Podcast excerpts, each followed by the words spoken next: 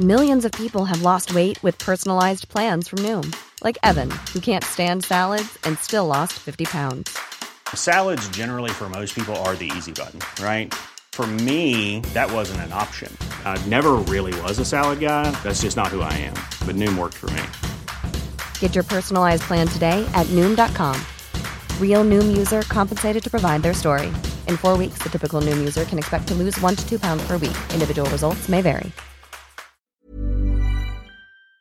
Linda Kebab est avec nous. Bonjour Linda Kebab, déléguée nationale unité SGP et auteur du livre Gardienne de la paix et de la révolte. Merci d'être là euh, ce matin sur le plateau de la, matinale de CNews. Euh, je voulais qu'on commence avec l'affaire Palmade. Il va y avoir euh, un acte judiciaire ce matin. Il saura dans les prochaines heures s'il ira en détention provisoire ou pas. Pour l'instant, la justice a décidé que non, qu'il était assigné à résidence, mais le parquet a fait appel. On saura s'il va aller euh, en détention provisoire ou pas. Euh, le fait qu'il n'aille pas en, prison après avoir commis ce qu'il est suspecté d'avoir commis euh, a choqué beaucoup de monde, beaucoup de Français. Qu'est-ce que vous vous en dites? Quel est votre avis de policier? Bah, que les Français découvrent juste notre quotidien, ce que nous on constate. 700 personnes perdent la vie tous les ans du fait du stupéfiant. Il y a 3500 morts sur, sur les routes tous les ans en France, dont 700 du fait des drogues. Et euh, la plupart du temps, les personnes ne sont pas envoyées en détention provisoire. Quand régulièrement dans nos propos, on appelle à des, euh, à des mesures plus coercitives et plus répressives, notamment pour les personnes qui portent atteinte à la vie, qui blessent gravement des personnes, on nous dit souvent qu'on est un peu réac. Et puis finalement, les gens découvrent parce qu'il y a une famille à laquelle on peut tous s'identifier qui euh, manque de mourir. Enfin, il y a quand même un bébé qui est mort hein, dans le ventre de sa mère, a priori. On verra s'il était euh, vivant ou pas, s'il est né vivant ou pas. Mais en tout cas, les gens s'identifient tous à cette famille parce que l'histoire est relatée du fait de la personnalité euh, de l'auteur principal, etc. Mais c'est malheureusement l'histoire de 700 personnes qui perdent la vie tous les ans, avec des gens qui sont très peu sanctionnés derrière, très peu de détention provisoire. Et puis, il y a évidemment dans cette enquête d'autres choses qui peuvent choquer. C'est notamment, moi je m'interroge sur le devenir des passagers de, M. Palmade. Euh, que deviennent-ils? Pourquoi sont-ils libérés? Je rappelle que l'un des deux est sans papier, que visiblement, il y a quand même une non-assistance à personne en danger. Au moins, ces personnes ont fui. Elles ont vu des personnes agoniser, elles ont fui. Elles sont rentrées chez Pierre Palmade, elles ont pris une douche, elles sont reparties en avertissant les deux autres personnes, parce que vous savez, il y avait quatre personnes qui, euh, qui avaient accompagné Pierre Palmade tout ce week-end. Et aujourd'hui, après les avoir entendus, ils ne sont même pas mis en examen. Donc en réalité, au-delà de, la, personnalité de Pierre Palmade et des interrogations qui sont tout à fait légitimes et qui viennent juste rejoindre les nôtres toute l'année, il y a aussi celle des autres passagers. Les décisions de justice vous étonnent non, elle nous étonnerait si on n'en avait pas l'habitude. Mais malheureusement, on s'y prépare et souvent on parle de la surcharge de travail et des policiers et des magistrats. Il y a évidemment une part importante du fait de la récidive qui va surcharger notre travail. Pourquoi? Parce que les réponses sont insuffisantes. Mais dans l'affaire Palmade, vous, vous, ne suspectez pas un régime de faveur? Alors, le régime de faveur, je dirais non, parce que dans l'absolu, comme je vous ai dit, c'est le cas de beaucoup mmh. de dossiers. Là où il y a peut-être une faveur, c'est l'hospitalisation dans un établissement très réputé. Je vous rassure, ou pas, pas du tout, en fait. C'est que beaucoup de personnes qui sont prises la main dans le sac dans des faits similaires à ceux-ci euh, et qui sont sous l'emprise de subs, qui sont addicts, ont très peu de chances de pouvoir intégrer un établissement aussi réputé. Donc oui, je pense que là-dessus, en effet, il y a une forme de privilège. La drogue est partout, sondage CSA pour CNews. Euh, je voulais vous entendre dessus. 33% des Français connaissent quelqu'un qui consomme de la drogue. On va voir le, le résultat. Connaissez-vous des personnes dans votre entourage à qui il arrive de consommer des drogues de manière occasionnelle ou régulière? 60% non. 7% ne se prononcent pas. Bon. Euh, 33% oui. Un tiers des Français qui connaissent au moins quelqu'un qui prend de, la drogue de façon régulière ou euh, occasionnelle. Est-ce que ce chiffre vous étonne, ne vous étonne pas? Quel est votre commentaire? Je soupçonne même que ce soit un petit peu plus. Mais il y a une, marge d'erreur un peu comme les élections présidentielles. Euh, je, pense que c'est un petit peu plus. Si en plus on tient compte, alors là on parle des drogues dites illégales, si on tient compte euh, également euh, de, des personnes qui sont dépendantes de l'alcool, mais également des médicaments, euh, des psychotropes qui sont prescrits. Ça, peut ça en dit oui. long en réalité sur l'état psychique général de notre société et sur mmh. le mal en fait, sur le fléau qui court. Il y a évidemment 33 personnes, des personnes qui vous disent, 33% des personnes qui vous disent qu'elles connaissent, une, qu'elles connaissent une personne, en tout cas, qui consomme des stupéfiants. Ça veut juste dire que c'est un véritable fléau. Et quand on le dit, on n'est pas réac, on est juste réaliste. Oui, les stupéfiants Les stupéfiants sont à l'origine de la criminalité organisée, du banditisme, du proxénétisme, des atteintes aux personnes, des trafics d'armes. Et lorsqu'on est un consommateur de cannabis, on n'est pas un petit consommateur, il n'y a rien de romantique là-dedans. On participe et on finance le grand banditisme. C'est la drogue qui fait qu'une cité, qu'un quartier bascule dans la violence? C'est pas forcément la drogue qui va faire basculer. En revanche, dans l'omerta et la pression qui va s'exercer sur les riverains, il va y avoir une grande part dévolue au trafic de drogue. Au contraire, les trafics de stupéfiants, en général, les, trafiquants ont envie d'avoir du calme autour d'eux. Hein. Ils ne veulent mmh. pas de recel, pas de vol. D'ailleurs, ils ont tendance plutôt à agresser la patte de ceux qui seraient susceptibles de commettre des, des larcins. Mais en réalité, derrière, il y a le trafic d'armes, les règlements de compte. Il y a 100 jeunes hommes tous les ans qui sont tués dans des règlements de compte. Vous vous rendez compte 100 jeunes hommes. On en parle très peu. Et d'ailleurs, je suis assez étonnée que des partis politiques qui se disent représentants des quartiers populaires ne l'évoquent pas. Si ça, c'est pas un fléau. Aujourd'hui, on va en parler. Euh, aujourd'hui, en France, le journal Le Parisien euh, a fait une une choc cette semaine, que vous avez vu bien sûr. Haine anti-flic ne dit pas que papa est policier. Ça pourrait être maman. Hein. Euh, témoignage de policiers qui souhaitent protéger leurs enfants. Je me dis, on en est là en France? On en est là depuis longue date. Je suis rentrée dans la police en 2006. Ma fille, toute euh, son enfance, elle a annoncé que sa maman était infirmière. J'ai souvent croisé les doigts pour que les voisins ne viennent pas euh, frapper à la porte pour une injection.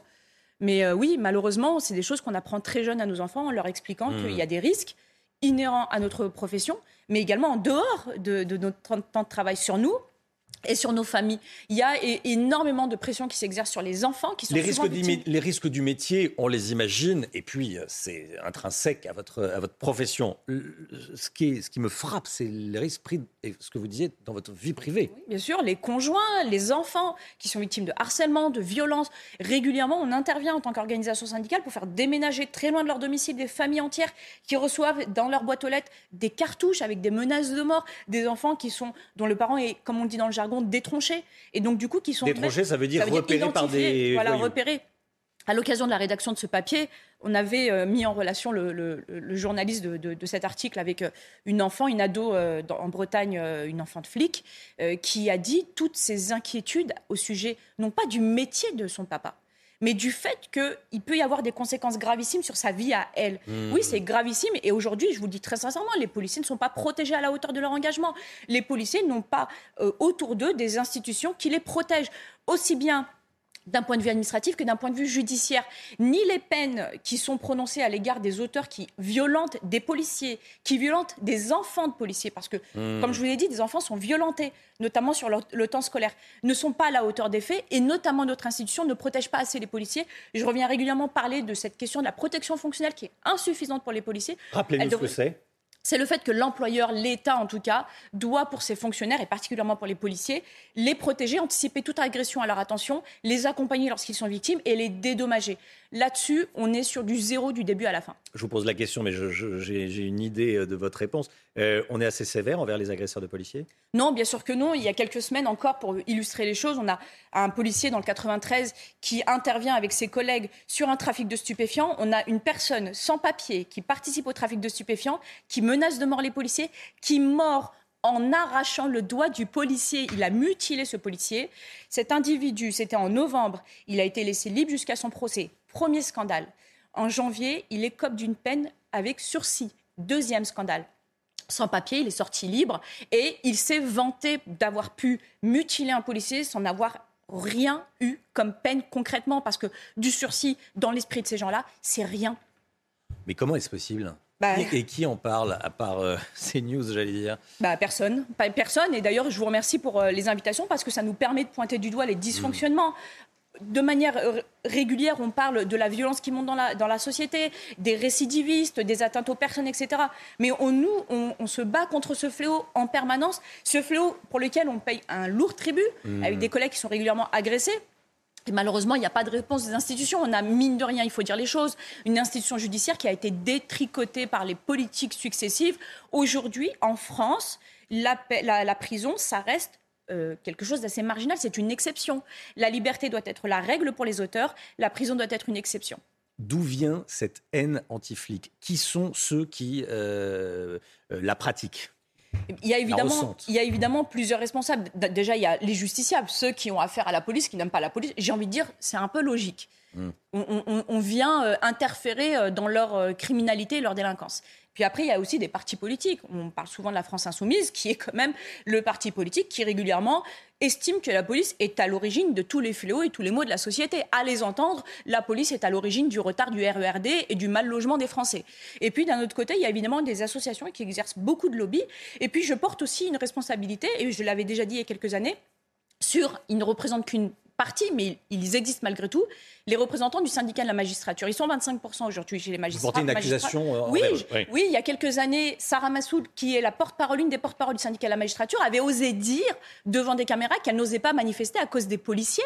Vous vous rendez compte Un juge qui dit hmm. qu'il a peur des policiers est-ce que finalement la harangue d'Oswald Bodo, vous savez, cette tirade, enfin cet écrit que, que un des grands euh, membres du syndicat de la magistrature avait écrit au début des années 70 et qui avait dit soyez partiaux. Euh, il faut que la prison soit une exception. Ne comptez pas la prison en mois ou en semaines, mais en minutes et en secondes, comme si vous deviez la subir. Et surtout, soyez partiaux et ayez un jugement favorable du voleur contre la police. Ça veut tout dire. C'est une philosophie qui, soit, qui est complètement anti-flic. Je voulais qu'on euh, parle de vos collègues des Alpes-Maritimes, des policiers des Alpes-Maritimes, région de Nice, qui se plaignent parce qu'ils se sentent dépassés par, je cite, l'immigration incontrôlée. Qu'est-ce qui se passe là-bas? Eh bien, euh, c'est euh, l'histoire de l'océan que l'on vit à la petite cuillère. Il y a, évidemment, c'est un point de passage, euh, on le sait, qui est extrêmement important. C'est pas le seul, hein, je vous rassure. à la frontière espagnole, on a exactement le même problème, mais là-bas, c'est particulièrement prégnant parce qu'on envoie entre guillemets les policiers dans la montagne pour aller lutter contre des intrusions assez massives, organisées. Il y a des passeurs qui sont derrière ces ces passages. Hein. Il y a des filières, il y a euh, du trafic d'êtres humains. Et donc, on demande aux policiers d'interpeller des gens qui, de toute manière, vont être placés en CRA, la plupart du temps, qui ne vont pas être renvoyés. En centre de rétention administrative. Voilà, en centre de rétention administrative, qui, la plupart du temps, ne vont pas être renvoyés parce qu'elles soit n'ont pas de papier, pas de laissez-passer consulaire. Enfin, je ne vous refais pas le film de tout ce euh, qui permet aujourd'hui à des étrangers de ne pas être expulsés, même quand ils sont en situation irrégulière. Et donc, du coup, en permanence, ça fait un appel d'air avec des policiers à qui on dit, vous vous postez là, vous avez une surcharge, vous interpellez, mais vous savez qu'à l'issue de toute manière, votre travail ne, comptera pour rien. Et c'est ça aussi peut-être le plus lourd pour eux, et c'est ce qu'on dénonce souvent, c'est le sentiment finalement de ne servir à rien. C'est démoralisant? C'est démoralisant, c'est une perte de sens pour notre métier. C'est en fait l'absence des institutions qui communiqueraient entre elles. C'est aussi l'absence peut-être aussi de la politique en matière de diplomatie de la France avec les pays extérieurs. On prend souvent un exemple des pays, vous savez, européens, notamment en matière de gestion des foules, etc. Mais ce qu'on oublie de dire, bah, puisqu'on nous parle souvent de l'Allemagne comme un exemple, c'est que l'Allemagne réussit deux à trois fois mieux les expulsions de ces étrangers en situation irrégulière. Peut-être devrions-nous mieux prendre exemple sur, sur eux. Linda Kebab, je voudrais également vous entendre sur... Euh, ce braquage. On en parle euh, ce matin dans la matinale. Braquage d'un magasin de bijoux dans un centre commercial. Centre commercial fermé, magasin de bijoux au milieu. Les voyous, euh, on va voir les images, hein. les voyous ont, utilisé une voiture bélier pour rentrer dans le centre commercial. Et ensuite, ils ont essayé de, rentrer avec leur voiture dans la, boutique. Ils n'ont pas, euh, pas réussi. Et finalement, ils ont utilisé une scie circulaire pour briser, découper plus précisément le, rideau de fer, rentrer dans, cette bijouterie et voler des bijoux. Bon, euh, les attaques de bijouterie, ça date pas d'hier. Ce qui me frappe dans ce qui s'est passé là, c'est que tout est filmé. Ça a duré un certain temps. Il a fallu euh, briser la, porte, ensuite voilà, et ensuite découper le, découper le rideau de fer. ça a pris un certain temps. C'est filmé. Il doit y avoir des vigiles devant des caméras qui ont dû appeler vos collègues. Les voyous, les voleurs, ont réussi euh, à partir sans être inquiétés. Qu'est-ce que ça vous inspire? Alors, je ne préjugerai pas de la bonne volonté des euh, agents de sécurité. Évidemment. Je ne permettrai pas. Euh, c'est pas le sujet, mais c'est la réalité du terrain. Les policiers sont intervenus au milieu de la nuit. Ils sont hmm. sollicités pour une alarme, une alarme intrusion. Donc, ah ils arrivent sur place et ils constatent les faits. En effet, le, le, le, casse a eu lieu, la voiture a été abandonnée, etc. Et évidemment, les vidéos démontrent, comme vous le dites, ce qui s'est passé. Oui. Qu'est-ce qui a pu se passer? Est-ce qu'il y avait personne devant les écrans? Est-ce qu'il dormait? Est-ce qu'il y a de la complaisance? Ça, c'est l'enquête qui le dira. Très sincèrement. La complaisance, n'y avais pas pensé. Moi, je, sais juste. La complicité. Oui, la complicité. Mais moi, ce que je sais en tout cas, c'est que les policiers sont arrivés très vite. Alors, hmm. pour être déjà intervenu sur des cas, ça va très très vite en réalité. Ils sont extrêmement bien organisés. Je suis déjà intervenu sur des cas sur des distributeurs automatiques avec des voitures béliers. Honnêtement, on est intervenu très rapidement et malgré tout, en quelques minutes, ils étaient parvenus à obtenir un, euh, enfin, à prendre un butin. Donc tout est possible. Là, on est vraiment sur un fait qui va nécessiter une véritable enquête et, finalement d'entendre l'ensemble des protagonistes, notamment hmm. les témoins directs, hein, ceux qui sont derrière les, écrans et qui logiquement à ce moment-là sont réveillés. Je voulais vous entendre également sur euh, ce qu'a révélé hier matin à 9h Pascal Pro, dans l'heure des pros. Euh, L'homme suspecté d'avoir mortellement percuté Antoine Aleno, fils du chef Yannick Aleno, a été remis en liberté après près de huit mois de détention provisoire en décembre dernier dans l'attente de, de son procès. Il aurait même pu être libéré dans cette unique affaire euh, Aleno dès septembre. Mais comme il était en, en détention provisoire dans une autre affaire, il, n'est sorti que, entre guillemets, en, décembre dernier.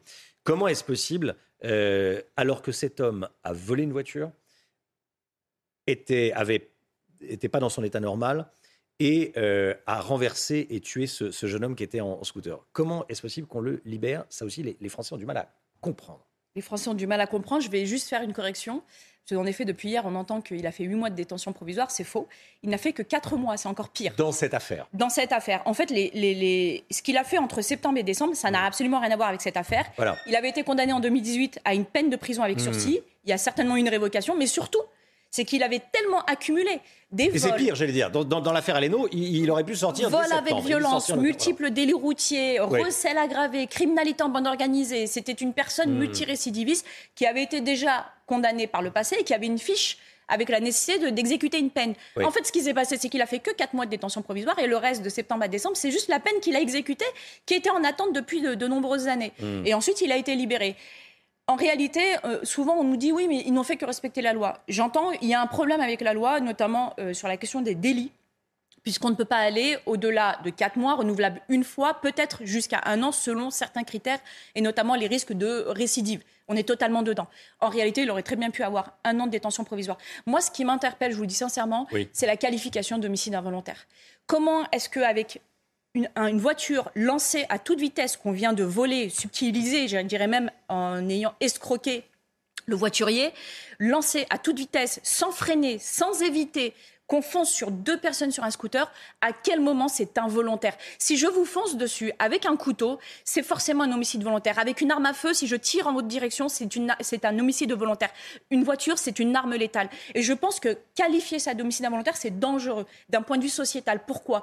Parce qu'on va réfléchir à toutes les fois où des personnes ont lancé des véhicules dans la foule avec l'intention de tuer. Qu'est-ce qui permettra demain à une juridiction de dissocier là l'homicide volontaire de l'homicide involontaire de cette fois-ci? Je pense très sincèrement que les violences volontaires ayant entraîné la mort, c'était le minimum, au moins pour aller euh, en cour d'assises, parce que l'homicide involontaire, c'est délictuel, et peut-être même l'homicide volontaire. Aujourd'hui, moi, je me mets à la place de la famille euh, de ce jeune homme.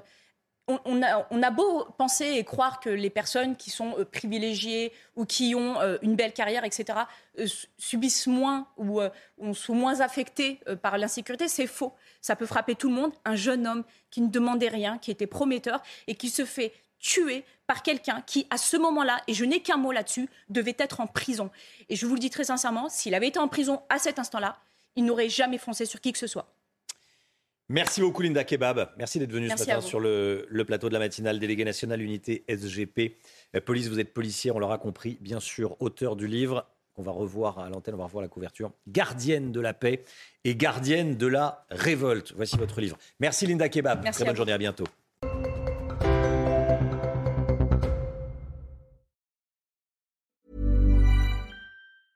Acast anbefaler. Mit navn er Anders Morgenthaler. Over for mig sidder... Roald Bergmann. Vi har lavet en ny podcast, der hedder Dopaminklubben. Og Dopaminklubben er en klub, hvor ADHD er fucking sjovt, og hvor det griner. Det behøver ikke at være super alvorligt. Vi er skide trætte af alle de der podcasts, der forklarer mig og nederen der. Vi gør grin med vores ADHD. Mulig ADHD. Ja, vi udreder mig, fordi nogen siger, at jeg har det. Jeg ved det ikke rigtigt, det finder vi ud af. Vi har i hvert fald lavet vedmål. Ind og lyt til Dopaminklubben. Hver uge udkommer vi. Der laver vi sjov og spas med at have den her vidunderlige dopaminmangel.